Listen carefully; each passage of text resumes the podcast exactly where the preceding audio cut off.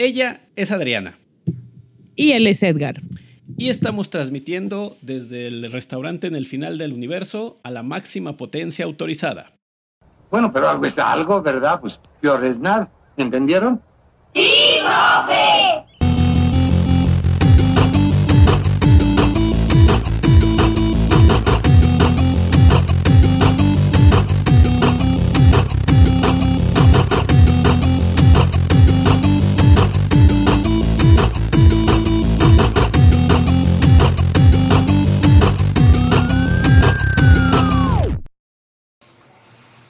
Buenos días, buenas tardes, buenas noches a la hora que nos estén escuchando. Eh, bienvenidos al restaurante en el final del universo, donde mi amigo Edgar y yo vamos a hablarles de, de otro interesante y apasionante tema. Sobre todo Para- apasionante. Eh, Es, es que parece que estás dando una intro de fútbol. sí, bueno, es que para nosotros todos los temas de educación son apasionantes porque así de, ño- así de ñoños somos. No estamos haciendo esto porque nos obliguen o nos dé hambre, sino porque realmente nos gusta. No, pero si saben de alguien que quiera patrocinar, igual. también. Aquí mi amiga Adriana ya tirándoles el sablazo. Al menos que nos invite el, el café, porque pues ya los de la cafetería aquí nos ven feo de que siempre venimos, nos sentamos, pedimos un café del día y ocupamos el lugar durante varias horas sin pedir otra cosa. Así es. eh, Bueno, pero pues también a veces traemos invitados, ya les hemos traído más clientes, entonces yo digo que no debería de tener problema. Sí, de hecho, en esta temporada hemos tenido eh, clientes muy interesantes, ¿no? Así es, y los que faltan. Y los que faltan, las. Tuvimos a Lenny, a las chicas de. de. de la. de Technovation, de este de Pico Queen y de otros movimientos similares.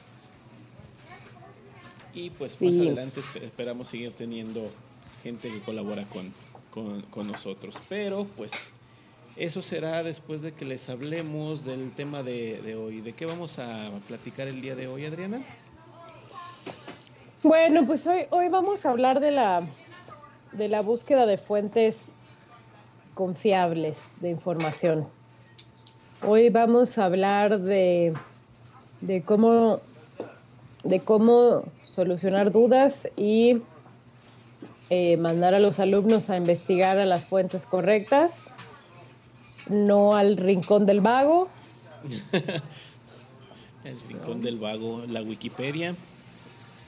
Buenas tareas, ¿no? Hay uno que se llama Buenas tareas. Ah, ese no me ha tocado ir, pero me imagino que sí deben de tener uno, uno, uno por así y que también dejen de depender pues de las eh, de, las diapositivas del, del profesor porque pues no se vale que uno que estén esperando que uno haga todo el trabajo para ellos simplemente rescatar lo que consideran que son los puntos más, más relevantes. Claro, y bueno, no, no sé a ti, pero, pero a mí sí me llena de emoción cuando un alumno llega con, con un documento confiable publicado por una institución seria, revisado por pares, y me dice, profesor, eso que dijo Es No, una es burrada. no es correcto, lo correcto es esta información que tengo aquí que se publicó en tal año por este autor, es como... Oh, oh. Sí, es, co- es, es como felicidad. Sí, es como ese ente raro que te encuentras y dices, ven conmigo al laboratorio, te quiero estudiar para ver cómo funcionas. Así es. Así es. Yo tu, ay, este semestre tengo un alumno que so- la verdad es que soy muy parcial con él porque el muchacho, el muchacho estudia ingeniería física Ajá. y estaba preguntándome dudas sobre su trabajo de investigación de, Sí. este, para calificar este, este periodo. Y eh, estaban, estaban haciendo un trabajo, él y su equipo estaban haciendo un trabajo sobre la eugenesia, que es, es la, este, pues la ciencia de perfeccionar a los humanos. Así es. Y entonces me dice, maestra, es que o sea, está bien difícil encontrar información porque toda la información que encuentro tiene un juicio. O sea, no, no encuentro ninguna información que, que sea como, como la... Objetiva. En los datos crudos, sino que solo encuentro como, este, es, yo opino que está bien, yo opino que está mal, pero no encuentro nada y, este, y lo quise abrazar. ya tiene mi corazón.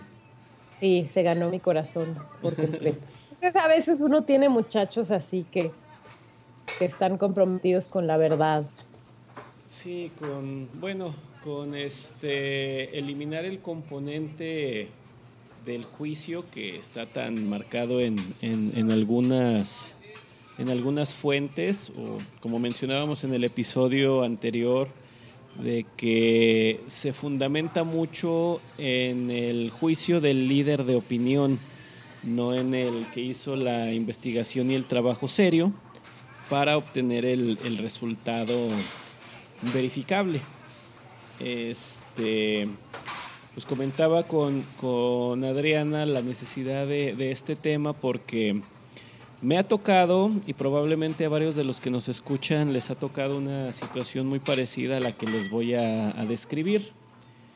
En una, en una materia que, que, me toca impartir que se llama estructura de datos, es para ingenieros en sistemas. Sepultura pues, de vatos. Sepultura de vatos de cariño. Eh, se llama así justamente porque es una de las que utilizamos para filtrar a los que sí van a continuar como ingenieros, es decir, si les gira la, la piedra en ese, en ese aspecto, y los que pues tienen mucha dificultad para, para pensar de manera lógica y programable. Entonces, en un examen que les hice para evaluar ciertos, ciertos conocimientos en un tema. Había algunas preguntas donde pues a un alumno no le fue muy bien. Básicamente era, eh, era un examen de opción múltiple, pero no de, de acuerdo a tal cosa, digo, de acuerdo al, a la definición, cuál de estas sí está bien o cuál, o cuál está mal, sino de que era un ejercicio de, eh, te presento este código, entonces dime si el resultado sería A, B, C, D o ninguno.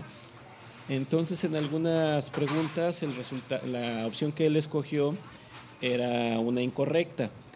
Sin embargo, cuando fue a, pues, hacer una observación sobre la nota que, que obtuvo, eh, llegó diciéndome que él creía que sus respuestas podían estar bien o que yo debería de considerar el juicio que él tenía por la interpretación que él tenía de, de, cierta, de lo que estaba en la redacción de la pregunta o en alguna de las, de las respuestas.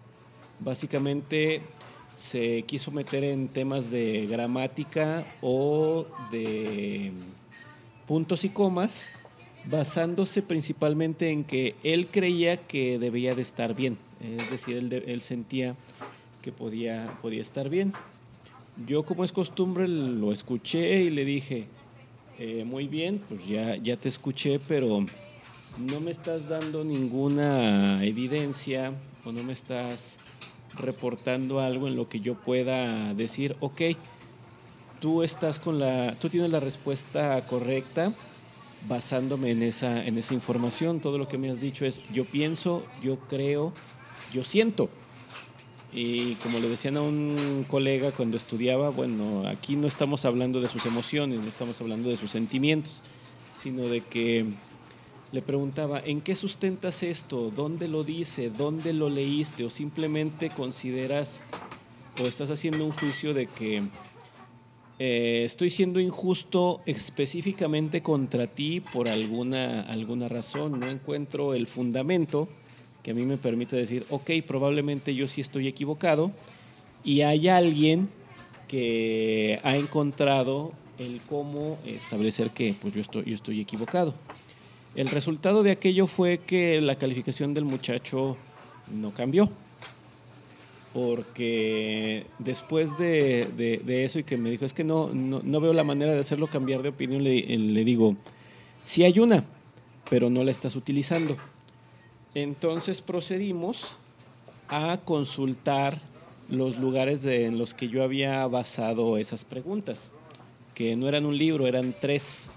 Y en los tres coincidía que la opción que yo había señalado como la que era la correcta para esa pregunta, pues eh, era esa. Y él no me enseñaba alguna otra fuente donde pues dijera, dijera otra cosa o que la posibilidad que él señalaba era, era factible, que yo se la podía eh, tomar como un acierto. Entonces, ese es una, el que más recuerdo yo por la, insistencia del, del, estudiante en que yo aceptara su, su sentir. Y le digo, pues sí, entiendo tu sentir, pero no hay algo que te respalde. Tú vienes a pedirme algo, pero no me traes tu respaldo, no, no me dices quién apoya tu sentir. Entonces, este, eso me hizo pensar en, en dos cosas. Una, eh, no va y busca la, información porque no lo sabe y no se lo hemos enseñado correctamente. Y número dos, probablemente no sabe que existe esa información. No sé si a ti te ha pasado alguna situación similar, Adriana. Sí, sí tengo experiencias similares. Eh, por ejemplo, yo durante un semestre di la materia de marketing para los ah, para los, los alumnos que, que, se van a que, se, que querían los alumnos de prepa que querían dirigirse a carreras administrativas, ¿no? me tocó darles, esos alumnos llevaban eh, administración, marketing y finanzas y no sé qué tanto, ¿no? Yo por mi perfil de psicóloga me, tocó dar, darles marketing, ¿no? Y uno de los temas de, la, de, de, la materia era marketing social, ¿no? El marketing social, por definición, es, son las estrategias para transmitir un mensaje positivo a la sociedad, no, no, no para vender un producto, em, con las técnicas que normalmente se usan para vender productos. tal, vez, tal vez recuerdes, eh, tal vez tengas presente la, campaña de, de Prevenims. eh, Chécate, cuídate, muévete. Ajá, este, eh, respira profundo y cuenta hasta 10. Ah, la de di no, aléjate y cuéntaselo a quien más confianza le tengas. Claro, eh, esas son campañas de marketing social y entonces siguen las mismas estrategias de las campañas de, de para venderte un producto, nada más que no te venden un producto, te, Ahora sí que te venden una, una actitud que debes tomar ante algo, ¿no? Ya sea cuidarte, prevenir alguna enfermedad, eh, que te vacunes, etcétera, ¿no? Vacunarse es importante. Por favor, vacunen a sus hijos. Sí, por favor, por favor, no, no crean, no crean las sandeces que, que dicen algunas personas sobre las vacunas. Pero bueno, ese es, e, e, ese es, otro tema. No, no está tan lejos de lo que estamos hablando, pero es otra cosa. No, de hecho, más, en un momento más retomaré el caso. El, bueno, el, el, caso es que el caso es que marketing social, ¿no? Entonces, para, para que entiendas mi situación, para que una campaña, para que un comercial sea marketing social, el requisito es que no debe de vender un producto. Ajá. E, esa, es, esa es la regla, ¿no? Y hoy en día es engañoso porque vemos muchas campañas de que sí venden productos, pero que están disfrazadas de marketing social, ¿no?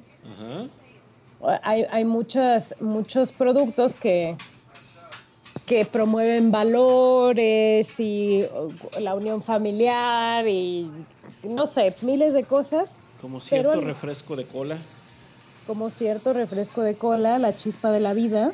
Ese mero, siempre, siempre.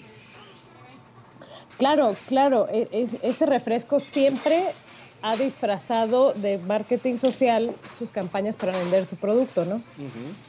El caso es que esto es exactamente lo que le sucedió a uno de mis alumnos en una, en una pregunta, en una pregunta de un, de un trabajo, de un cuestionario que yo dejé, donde él confundió una, una campaña así parecida a las de, a las de Coca-Cola. Ah, ya dije la marca. Debet. Eh, con marketing social. Y entonces yo le decía, es que vende un producto. Y él me decía, pero promueve actitudes positivas en la sociedad. Y yo, sí, pero para vender un producto. Pero eh, eh, está, o sea, haz de, cuenta que me, defendía toda la teoría. Sí. Todo, porque todo el, resto de, de la definición de marketing social correspondía. Sí y yo le decía, pero vende un producto. Y fue la, discusión, bueno, cabe mencionar que en el, en el comercial que estaba analizando el chico aparecía Kim Kardashian. Kim Kardashian, que es una promotora de los derechos humanos y, y la conciencia social. Claro, claro. Entonces, eh, o sea, la, la, la discusión terminó en un enérgico, por Dios, sale Kim Kardashian. No, puede, eso no puede ser marketing social de ninguna manera. Bueno, o sea, no, no, digo, claro este que puede, claro que puede aparecer Kim Kardashian promoviendo, no sé. autoexplórate, es el. Claro. Claro, claro, tiene mucho material para. Para, para autoexplorarse, sí. Entonces, bueno, el caso, el caso es que mm, me frustró muchísimo porque, o sea, era como si estuviera hablando con, la pared, ya sabes, o sea, no, no, no había poder humano capaz de hacerlo entender que las cosas no, no, no son como a ti te acomodan, la información no, no, se, no se acomoda para beneficiarte y, y que, y que si cuatro de las cinco características corresponden con tu idea, entonces puede que sea real, ¿no? O sea, hacía cherry picking y se negaba a toda la demás información. Exactamente. Ah, por cierto, aprovechando que te metiste al, al término, ¿por qué no nos explicas qué es cherry picking?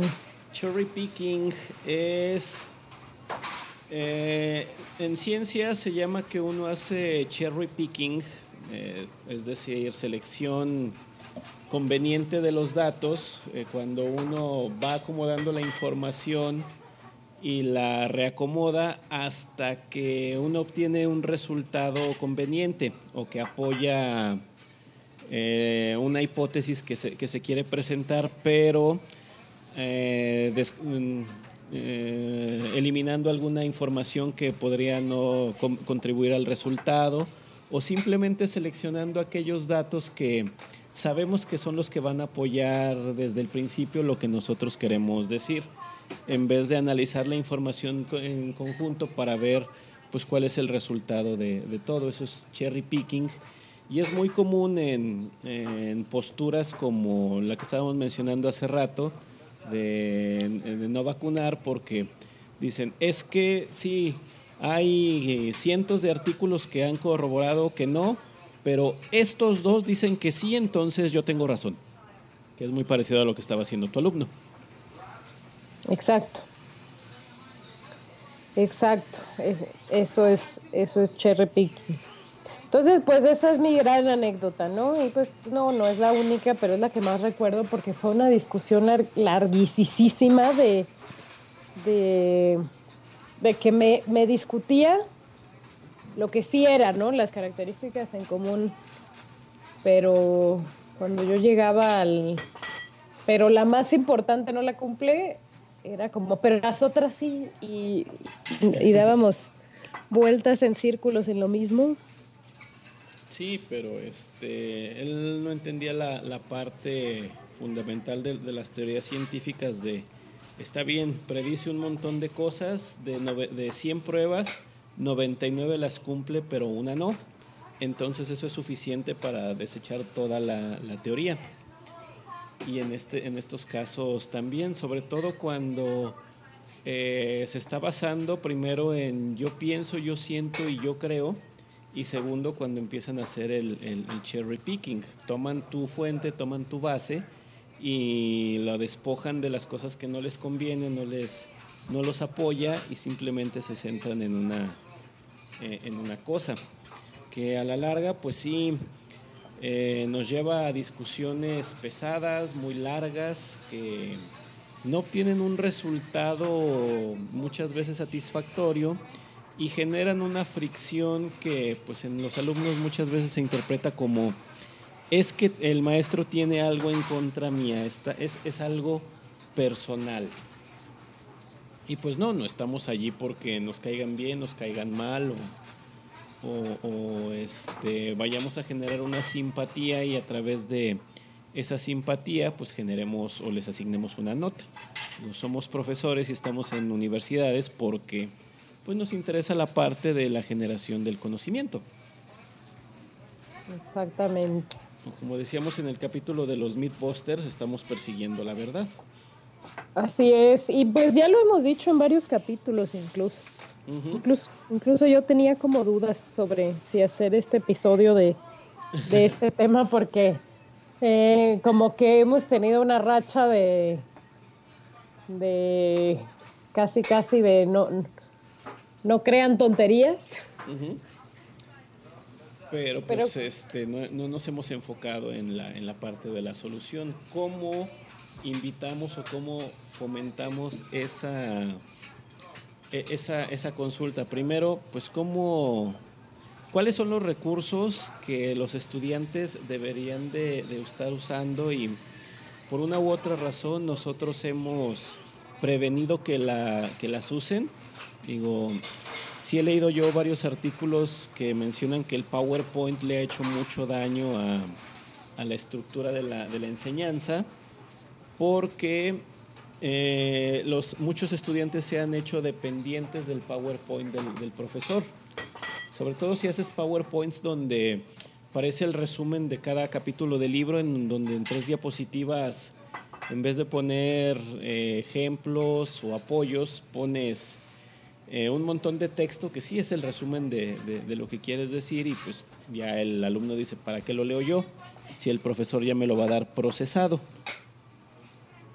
Y también de que pues eh, se basa o el PowerPoint contiene lo que el profesor considera importante en ese momento de toda la fuente entonces el, alumno ya no busca o ya no se interesa en algo más porque dice, es que lo importante nada más va a ser eso, yo para qué me ocupo en, todo lo demás.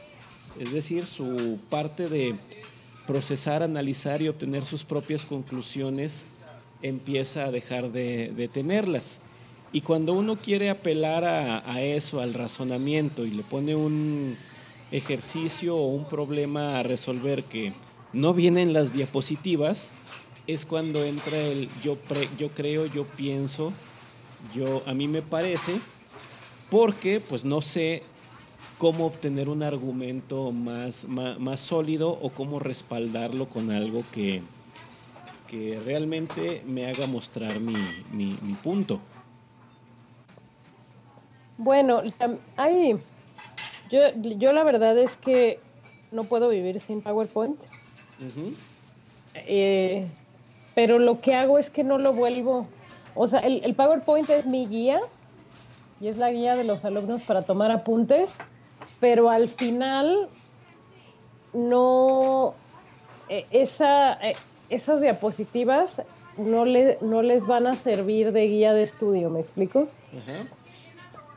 O sea, son como palabras clave para que yo tenga orden en mi... O sea, ahora sí que el PowerPoint son mis tarjetas de, de notas. Sí. Son una guía para que ellos tomen apuntes, pero, pero mi forma de evaluar no recae en el PowerPoint para nada. No, es como yo las... Sí, sí se las comparto y todo, pero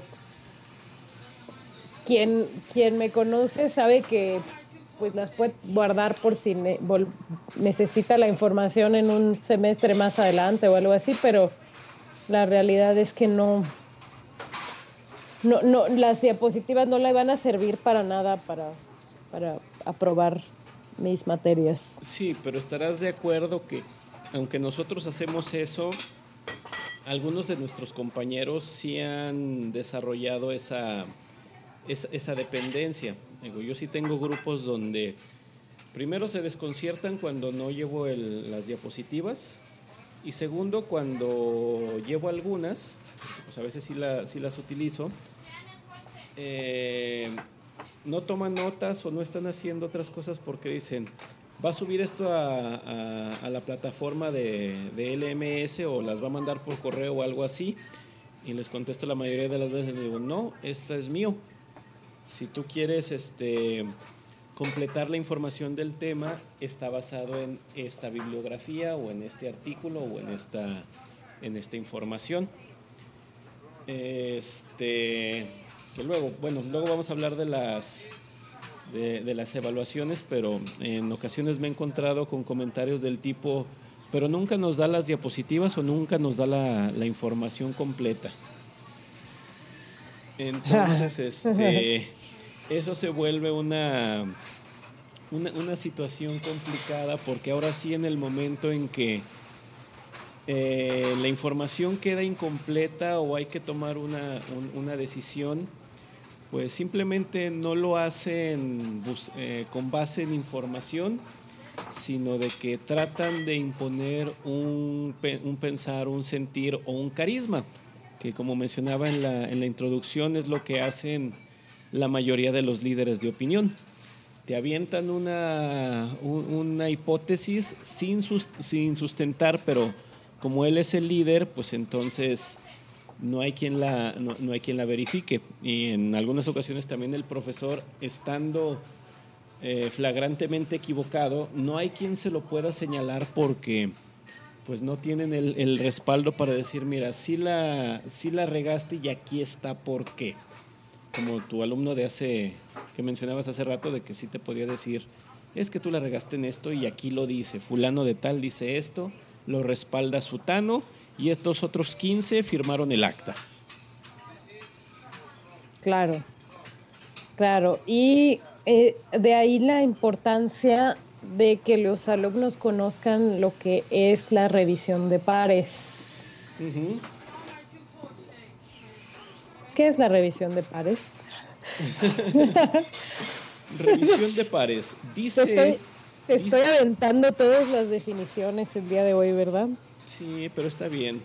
Eh, cuando se dice que algo es revisado por, por pares, cuando expones tu hallazgo o tu aseveración al público y alguien con las calificaciones suficientes para validar y verificar que lo que estás diciendo, como decía un científico de apellido Pauli, no es una completa estupidez, este, analiza lo que estás diciendo, cómo lo dijiste, cómo llegaste a, los resultados y si de acuerdo a, una, un conjunto, a un marco, eh, tu aseveración pudiese resultar de utilidad para, alguien y no que nada más estás aventando algo porque mm, pasó algo, se te ocurrió y dijiste, pues ahí va, no lo he corroborado, no lo tengo, eh, no me interesa y si alguien lo quiere corroborar es su bronca. Como un amigo que recientemente habló de que actualmente los, los extraterrestres ya no tienen contacto con nosotros porque ya no representamos una amenaza para ellos, pero que antes sí hubo mucho contacto de extraterrestres con, con humanos pero nunca ofreció la evidencia sobre la que sustentaba eso. Simplemente se limitó a decir es que no entendemos lo mismo tú y yo con lo que es evidencia.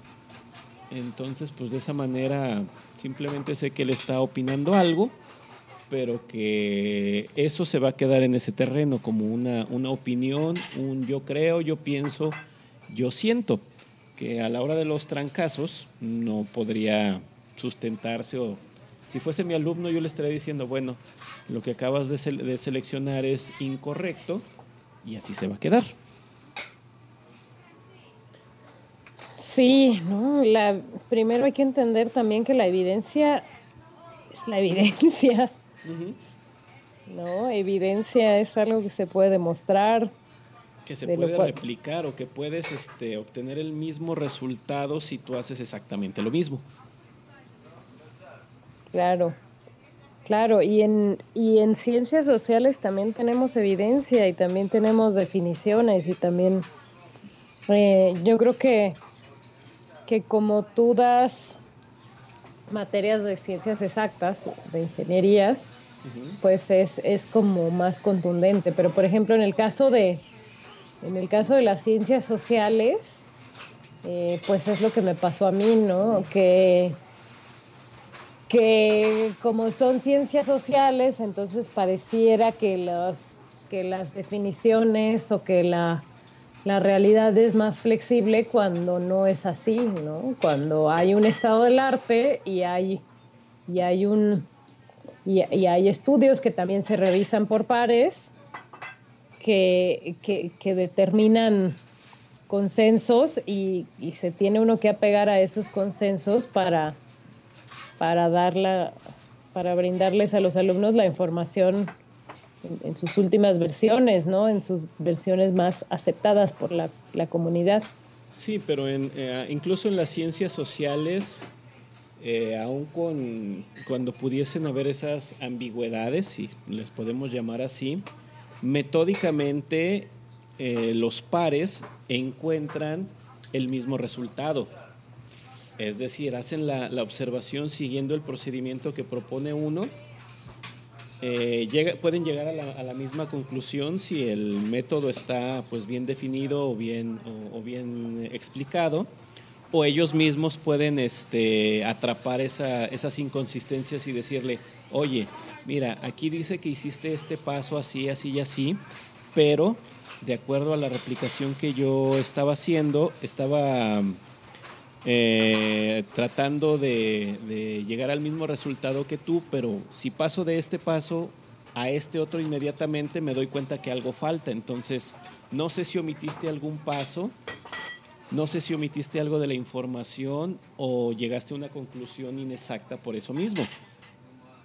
Entonces, eso es lo que hace relevante una revisión por pares. No es de que se sienten y digan, a ver a quién voy a tratar de, de, demostrar que es un idiota esta vez, sino de que cuidadosamente previenen que una, una conclusión se haya obtenido sin haber sido cuidadoso. Es decir, no de que, que no de repente alguien diga, ya encontré la cura para todo tipo de cáncer, pero se haya equivocado en el método y haya eh, encontrado una conclusión errónea. Entonces una revisión por par alcanza a atrapar eso y le dice, oye, espérate, aquí y aquí y aquí estos pasos parece que no resuelven lo que tú estás diciendo como tú lo estás diciendo.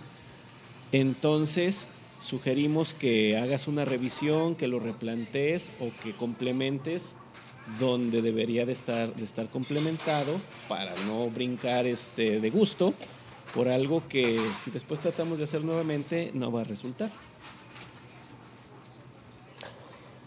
Sí, y además es, además es bonito, o sea, imagínate si lo que nos interesa es que se sepa la verdad y que se sepa la verdad lo más pulida y lo más, eh, lo más pura posible, por decirlo de alguna manera.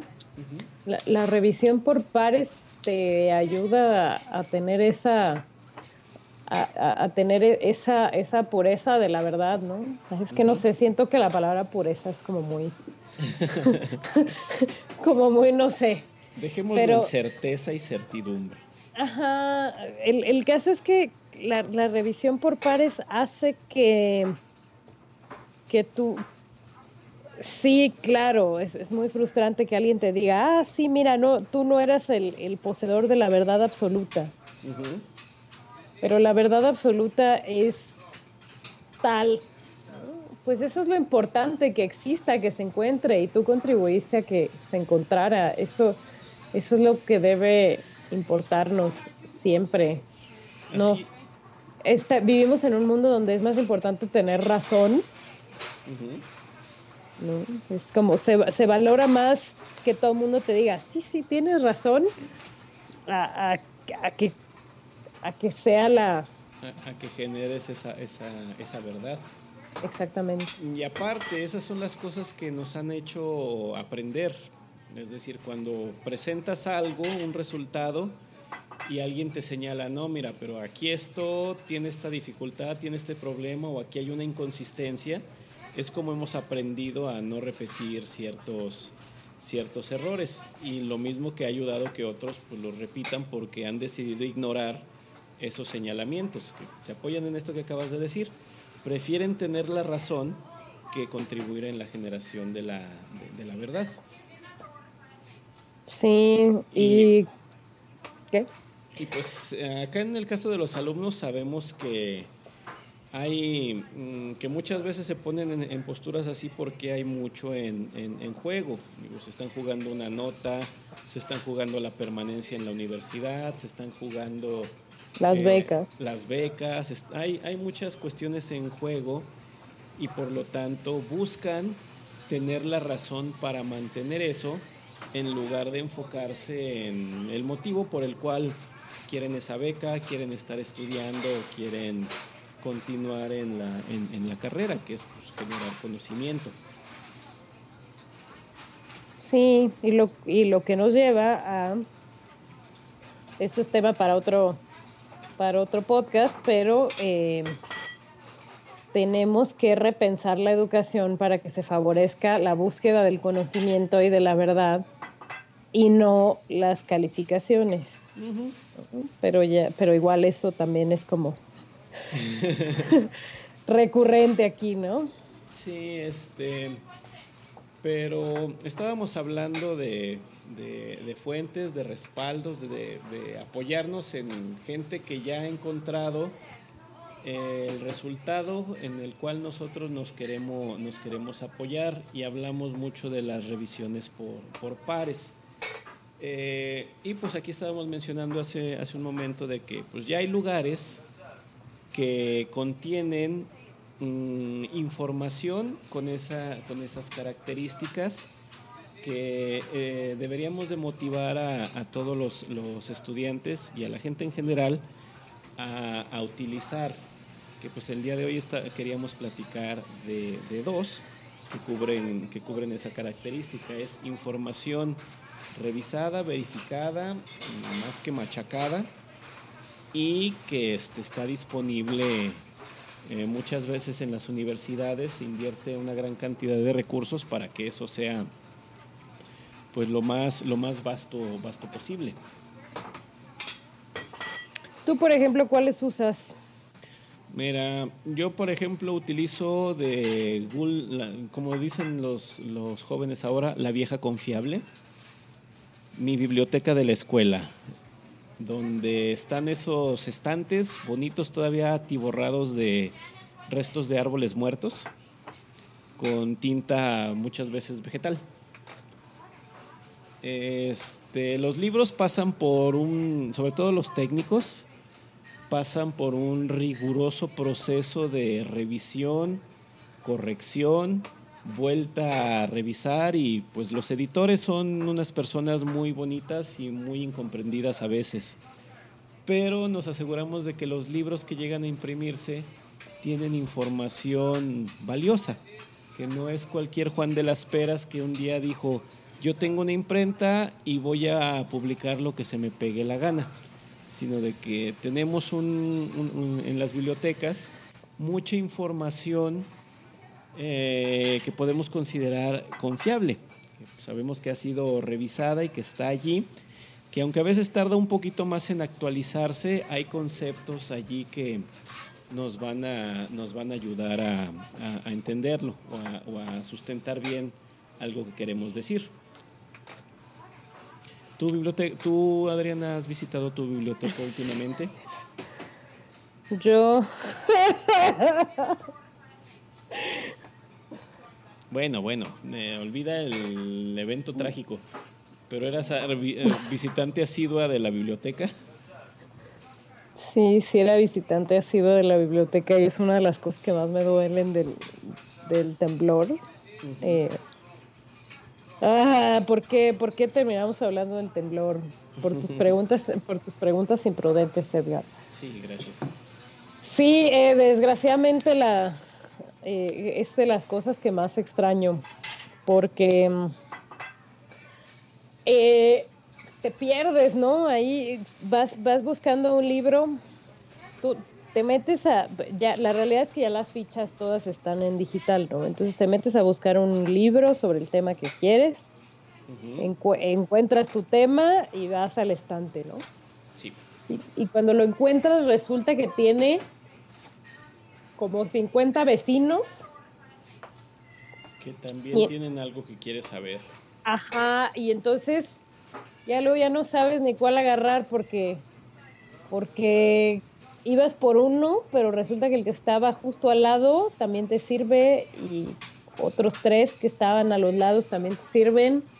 Y luego en ese mismo pasillo hay otros que, que tienen también información y entonces lo que hago yo es que traigo en mi mochila guardo bolsitas de tela, de estas, de estas bolsitas de tela que, te, que ahora te venden en los supermercados para que no contamines. Yo las hago bolita y las traigo en mi mochila. Entonces, desdoblo mis bolsitas de tela y como si estuviera en el súper, voy echando libros y hasta que ya no puedo cargar la bolsa, este, dejo de echar libros y ya los saco. Y los paseo y les pongo mis eh, tengo me gustan esas e, etiquetitas adhesivas que no manchan que no, que no manchan el papel como para poner como para señalar. Sí. Sí de los post sí tampoco quería decir la marca pero gracias. Ya es genérico ya no ya, ya no es este marca de producto bueno, aparte, pues nadie nos patrocina todavía. Ahora, sí, si nos quieren patrocinar, pues ya cuidaremos más el uso de. Pero sí, pero sí es como. Es, es una de las cosas que más me gusta hacer en el campus cuando el campus está en buenas condiciones. Qué bueno, este, yo debo reconocer que cuando era estudiante tenía también una, a mi disposición una biblioteca enorme con un montón de recursos que no aproveché. Eh, luego volví, ahora ya como profesor a esa misma institución, entro a la biblioteca y digo, ¿por qué no entraba a este lugar con más regularidad? ¿Por qué no estaba leyendo este libro? ¿Por qué no estaba leyendo este otro? ¿Por qué no estaba leyendo este otro?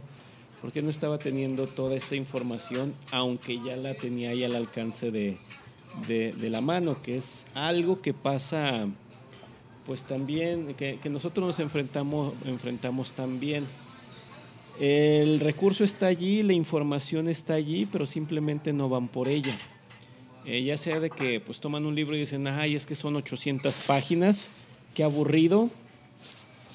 Este, ¿Cómo voy a andar cargando con mis libritos ahí para, para todos lados? Está muy pesado. ¿Cómo voy a hacer esto? Eh, la biblioteca cierra muy temprano.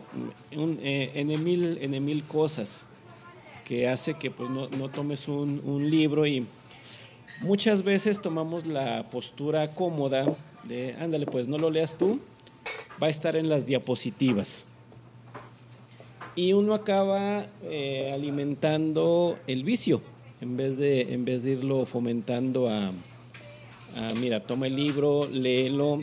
Eh, no sé si tú adoptas la, la práctica de, de, llevarte a la, a la biblioteca al, aula. Eh, al grupo. Ajá. No, la, la biblioteca al aula. O sea, o sea, ¿cómo? Sí, que tú seleccionas un conjunto de, de libros pides que te los lleven en, cierta, en cierto horario para que pues los, los, tengan ahí a la mano y hagas cosas como que nomás te pongo asistencias y eh, tomas prestado un libro. o dos, o tres. No, nunca, nunca lo he hecho. Más bien, más bien me llevo al grupo a la biblioteca. Bueno, acá lo, hacemos al revés. Llevamos la biblioteca al salón para que sepan que ahí están los libros y ya después este, los puedan, eh, puedan ir también por, por, ellos. En realidad, eso es ponérsela muy fácil, ¿no, Edgar? Mm, no tanto. No te quiero juzgar, pero pues es un servicio que nos da la, biblioteca de llevar de llevarlo llevarlo allí, pero simplemente seleccionamos un, un subconjunto, no les llevamos todo. Oye, ¿y si no llegan en 30 minutos los libros, qué pasa? Como que si no llegan en 30 minutos. ¿No son gratis? Pues llegan fríos, así que da lo mismo. En fin. Entonces. No, yo lo que he hecho es llevarme a los a, todo el grupo a la biblioteca, darles un cuestionario y decirles eh, solo pueden contestar estas preguntas con libros físicos y necesito fíjate, o sea, los, obviamente los hago redactar la bibliografía, lo que tú quieras, pero también le tienen que tomar foto al, libro. Al libro y a la página de donde obtuvieron la, la información. o sea, es, como, o sea, sí la, la, la referencia en formato correcto y todo, pero además una página del libro donde yo vea que efectivamente agarraste el libro y lo sacaste de ahí. Y lo abriste y lo leíste. Porque pues alumnos modernos.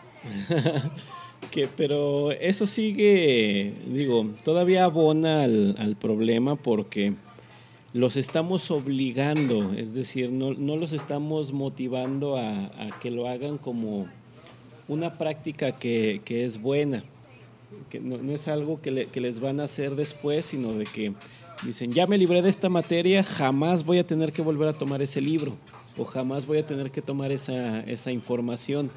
Ya lo, ya lo pasé, ya lo utilicé, ya hay que se quede en su, en su lugar. Entonces, esa es la, lo, lo, que mantiene que muchas veces pues no, no, no sepan cómo ir por una, ir por una fuente porque lo hicieron por una obligación o por un requerimiento que nosotros les, les, pusimos, les pusimos. Ahorita nosotros vamos motivados y por gusto a, las bibliotecas porque sabemos que necesitamos la información y sabemos que está allí. Pero este, deberíamos, debemos de encontrar la manera de que los estudiantes hagan algo, algo parecido. Que primero, pues sí, es acercarles y decirles, miren, existe un lugar no es oscuro, es bonito, está iluminado, bien, ilumina, eh, eh, bien ventilado, con un montón de fuentes con esto. Y se usa de esta manera. Sí, aparte las bibliotecas ya han cambiado mucho, ¿no? Ya este concepto de que era el silencio sepulcral y así, ya estamos muy lejos de, de, de esa idea. Ya las bibliotecas tienen este, máquinas dispensadoras de dulces, tienen espacios para trabajar en equipo y tienen como banquitos para que te sientes en el piso.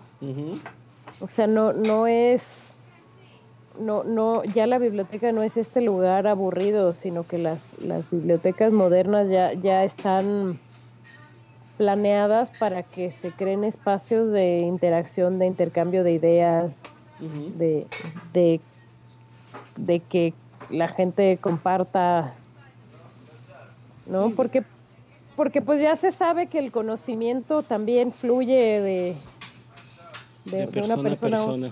Claro, ¿no? Sí, o sea, incluso ahí mismo es que estás leyendo. Yo a mí sí me ha tocado ir en algunas veces y veo compañeros que traen libros en, bajo el brazo o, los tienen ahí en el regazo y les digo a ver qué estás leyendo tal cosa, de qué habla, de esto y de esto. Ah, muy interesante, después me lo prestas o después este, cuando lo dejes de usar eh, me avisas para venir por él, cosas como eso. Sí, pero bueno, ya nos desviamos gacho del tema, ¿no? No, bueno, este... Bueno, no gacho, pero...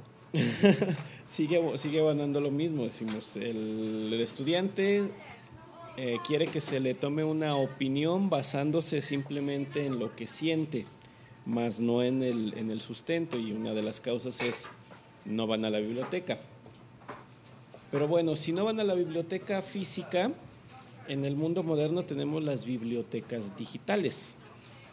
Sí, que también son muy buenos, muy, muy buenos recursos, ¿no? Para encontrar información y además para encontrar información actualizadísima. ¿Inventé otra palabra? No, esa sí existe. hoy no has inventado palabras todavía. Eh, entonces las bibliotecas digitales son una maravilla porque tienen, cosas tienen cosas que se publicaron este mes o este año, las últimas versiones de, revistas especializadas de la materia que tú quieras, ¿no? Sí, que bueno, para ir complementando, ya que me tocó hoy ser el de las definiciones, eh, le llamamos biblioteca digital a un conjunto de colecciones o de bases de datos que almacenan la información en cualquier medio que sea digital. Es decir, no se limitan solamente a libros, podemos encontrar eh, artículos de revista, artículos de conferencias, eh, audios, videos, animaciones, imágenes, todo lo que pueda ser almacenado de manera digital eh, indizado meticulosa y cuidadosamente para que... Eh, eh, ¿Qué es indizado? Ah, es catalogado mediante una colección o un conjunto de palabras que describen al, archivo de, información para que pues, los usuarios no tengan que navegar y navegar por archivos, sino de que puedan utilizar un, un sistema de búsqueda que eh, les muestre los recursos que coinciden con las palabras que están o los temas que están buscando. A eso me refiero con indizado. Gracias. De nada. Muchas gracias. Entonces, en una biblioteca digital encuentran de todo. Y al decir de todo, me refiero a de todo. Recetas de cocina. También hay recetas de cocina.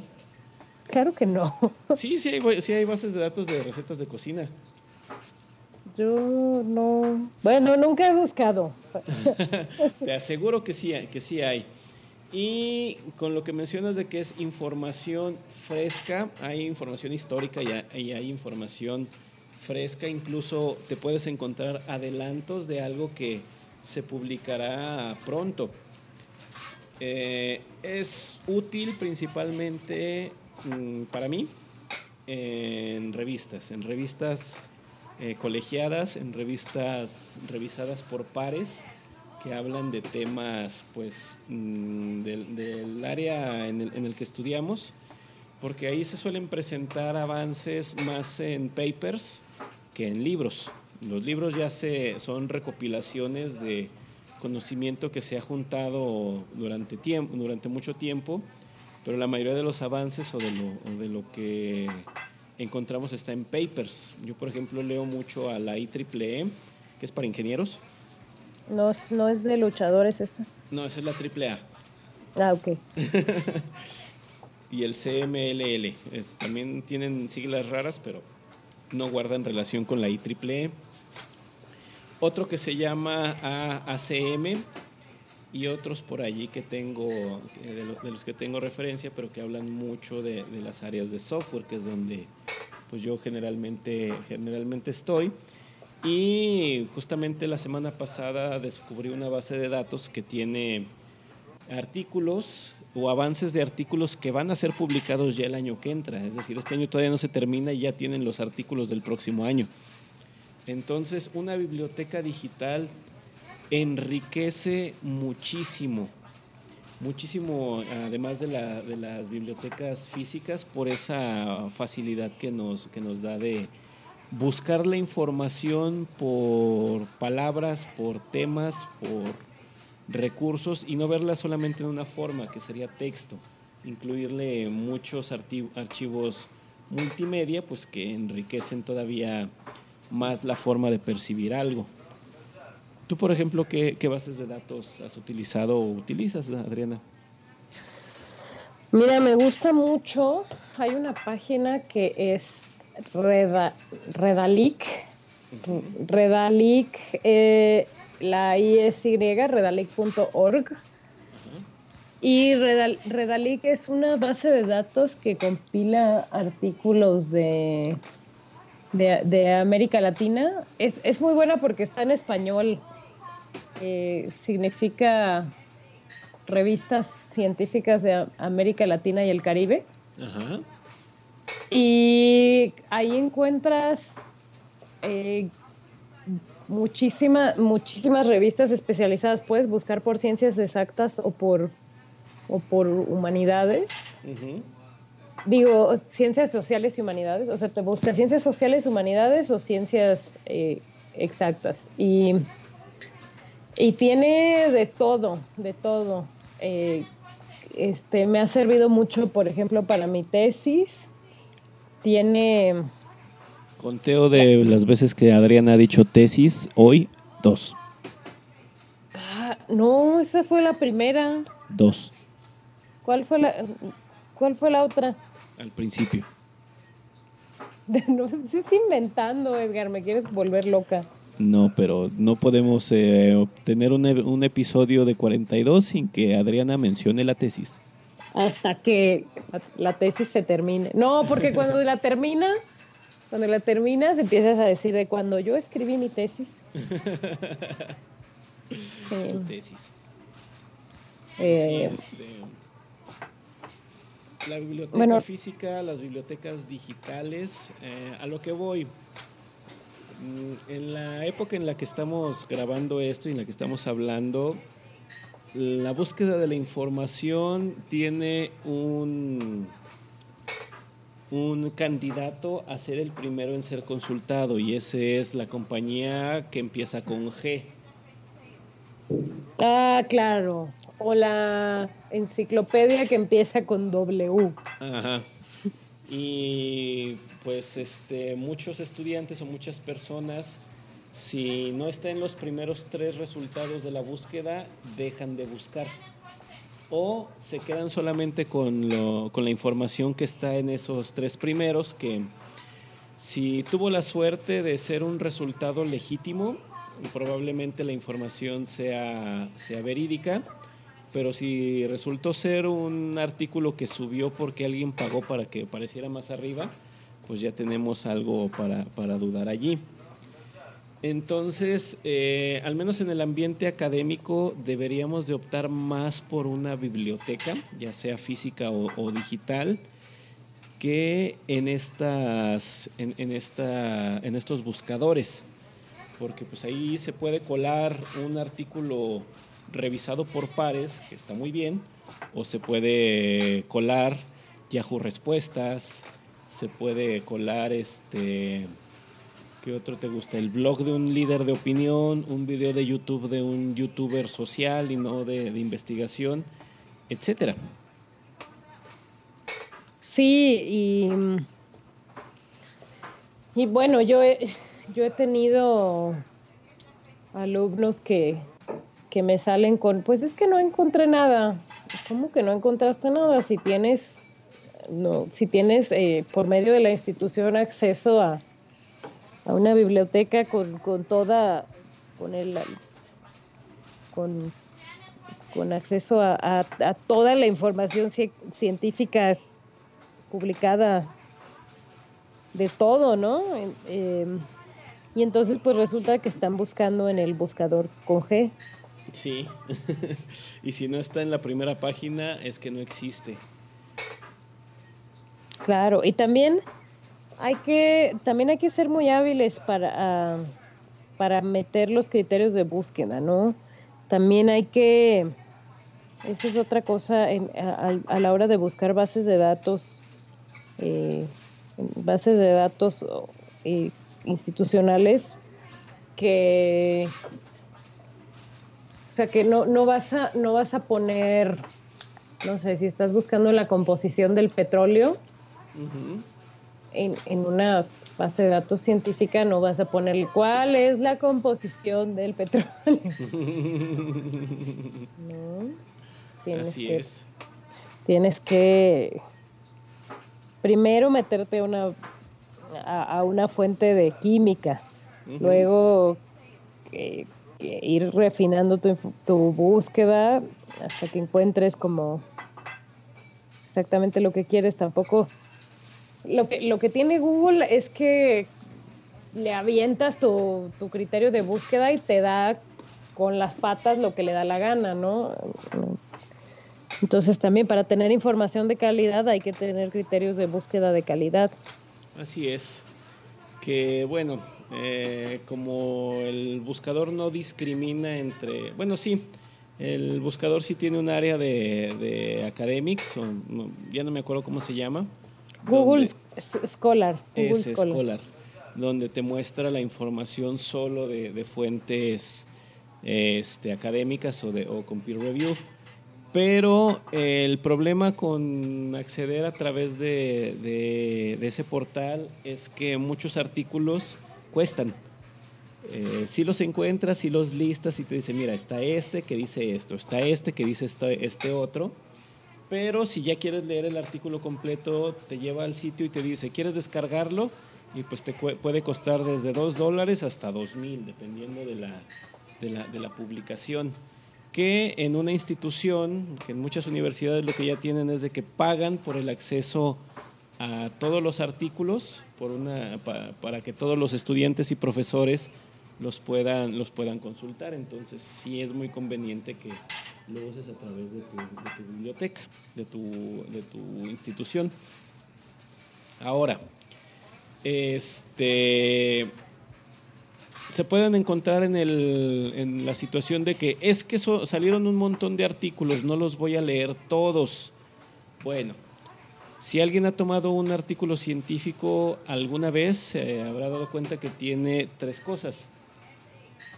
Una, un título suficientemente específico, los resultados de darle azúcar mascabado plantado en las selvas de Brasil a ratones con características de dientes chatos eh, puestos en, jaulas de, de, bambú. Así de específicos son los títulos de un artículo científico. Y tienen un pequeño texto al principio del artículo que le llaman el abstract o el resumen. ese, es. ese abstract existe para que no tengas que leer todo el artículo y sepas si te va a servir para tu investigación o no, que es muy valioso. Y, o sea, la persona que inventó el abstract, hay que hacerle un monumento. Así es. Sí, este, es la, la, guía que nos da todo el mundo de, está bien, no tienes que leer todos los artículos, empieza a revisar el abstract y si encuentras algo de interés allí, ya puedes meterte a leer el, el resto. Si el abstract no contiene la información que tú requieres, pues pasas al siguiente o pasas al siguiente y así sucesivamente. Y eh, también hay un lugar especial en el infierno para, bueno, esto pasa mucho en las ciencias sociales. Hay quien pone, quien escribe su abstract como con, como con cliffhanger. ¿Quieren saber cuáles son los resultados de esta investigación? No se pierdan el siguiente episodio. Y es como, necesito saberlo todo. Ah, sí. No me hagas leerlo completo, tengo mucho que investigar. Pero bueno, ya me estoy proyectando ahí mis traumas. Ajá, sí. Tesis. ¿Por qué tesis? Ahora sí, ya son dos. Tres. ¿Cuándo, ¿Cuál fue la primera? y bueno, la tercera parte de estos artículos que es a lo que nos lleva de regreso al principio es una enorme y bien concentrada lista de referencias. Siempre que una persona publica un paper o un artículo científico, presenta sus resultados, pero porque quiso extender, eh, corroborar o refutar a alguien o algunas personas más. Entonces, para apoyar algunas de sus ideas o para eh, guiarse, decir, miren, no sé, el procedimiento fue basado en el de fulano de tal, aquí está de donde lo, saqué. Eh, la idea en la que yo me basé para hacer esto es la de Sutano, que está en esta otra referencia. Entonces, como dice fulano, que aquí está la referencia, hicimos esto o no hicimos esto, esto otro. Entonces, esa, esa lista nos va llevando a una red de otro artículo que a la vez nos conduce a otro artículo que a veces se referencian entre ellos mismos. ¿Cómo ha pasado eso? No sé, a veces es una referencia circular donde fulano dijo y el otro dice y Sutano también lo dijo, entonces ya se referencian allí y es, un, es una, una lista de, a ver, ¿quién más ha estado hablando de este, de este tema? ¿Quién sí ya encontró una un resultado, una conclusión final, o quién le hace lo mismo que le hacen a Adriana de, y no se pierdan el próximo paper que ya vamos a encontrar la solución. Sí, qué horror. no, bueno, pero eso ya son como, como situaciones específicas de gente que, que leemos eh, documentos académicos con regularidad. Aquí lo importante es lograr que los estudiantes se metan a buscar ese tipo de información, ¿no? Que, que, adquieran el hábito de, buscar siempre primero ahí. Que tengan esa curiosidad de aprender, de entender y de analizar. Que lo hagan así con un interés o una, un altruismo genuino como lo hace el buen Sherlock, Adriana. Claro, lo que nos lleva a nuestra nuestro elemento de la cultura pop. Sherlock, eh, por quien no lo sabe, es un personaje ficticio eh, creado por un señor de nombre ah, Sir Arthur Conan Doyle, allá en el siglo, ¿en qué siglo era? ¿18? Eh, no, 17. 19, 1800 es... Sí, siglo XVII. Ah, ok, eso. sí. todavía no lo sé. Siglo XVII. Y Sherlock es un personaje que se le da la forma de un detective. Un detective que...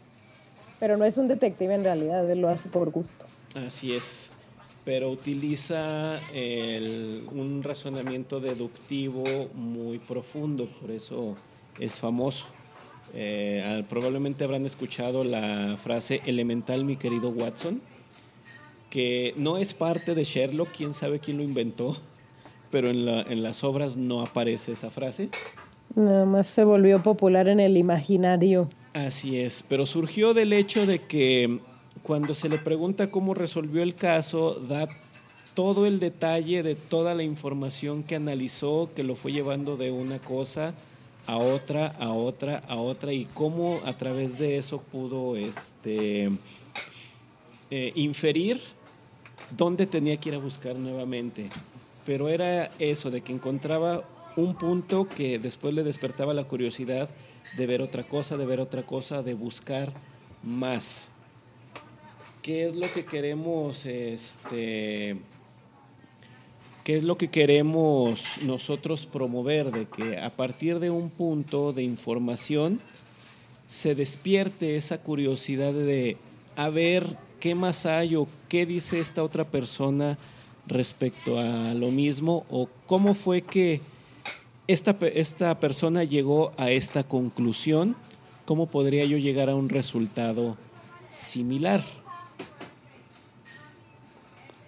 Sí, y pues en particular aquí en 42 somos más ah, fanáticos de la, de la serie moderna de Sherlock, que es que, que, tendrá como 5 o 6 años en la tele. Mm, creo que un poquito más, creo que es desde 2010. Sí, ¿verdad? Ajá, 2011. Sí, sí, sí, sí. La cosa es que sacan, o sea, son temporadas muy cortas y muy espaciadas, ¿no? Son casi, casi miniseries. Más bien este es como una trilogía de películas. porque cada capítulo dura una hora con 45. Sí, exacto. Son y, como lo, y lo hacen en grupos de tres, es decir, cada temporada dura, tiene tres capítulos, cada uno de una hora y cuarenta, y este, te dan una serie cada dos o tres años. Y, y bueno, esta serie la, la escribe Steven Moffat, que escribe nada más y nada menos que Doctor Who. Otra vez vamos a dejar de ser objetivos. Ajá. Y bueno, eh, Steven Moffat y, Mark Gatiss, ¿no? Entonces, lo, de lo que se trata esa serie es que, pues, está basada en, en las historias de Arthur Conan Doyle, pero está ubicada en el presente. Sí, en el Londres moderno. En el Londres moderno y ya involucra el factor tecnológico y la inmediatez de las comunicaciones, este, problemas modernos también, eh, situaciones así contemporáneas de, ay, no sé, no me viene una a la mente. no me viene una a la mente, ¿no? Pero lo que, lo que es muy interesante es como el uso de, de, la tecnología, ¿no? La ciencia forense y cosas que, que pues el, el, el, pobre Sir Arthur Conan Doyle no, no, jamás se pudo imaginar. No tuvo acceso, ajá, pero eh, siguen manteniendo esa característica de, del de la deducción, de que a través de una, de una cosa conecta más, pero va presentando la evidencia o dicen, no me quiero quedar con esto, lo quiero corroborar. Sí, y entonces todos los, todas las historias de Sherlock, o, prácticamente todas las historias de Sherlock, eh, empiezan con que hay la policía o un grupo predominante de personas tiene una hipótesis sobre lo que pasó en con algún crimen y por supuesto Sherlock eh, agota las, las, posibilidades de formas poco ortodoxas y, descubre que la, que la hipótesis de, este grupo de personas es falsa. O que hay una, una vertiente de, la investigación que no se ha explorado o que a nadie se le había, se le había ocurrido.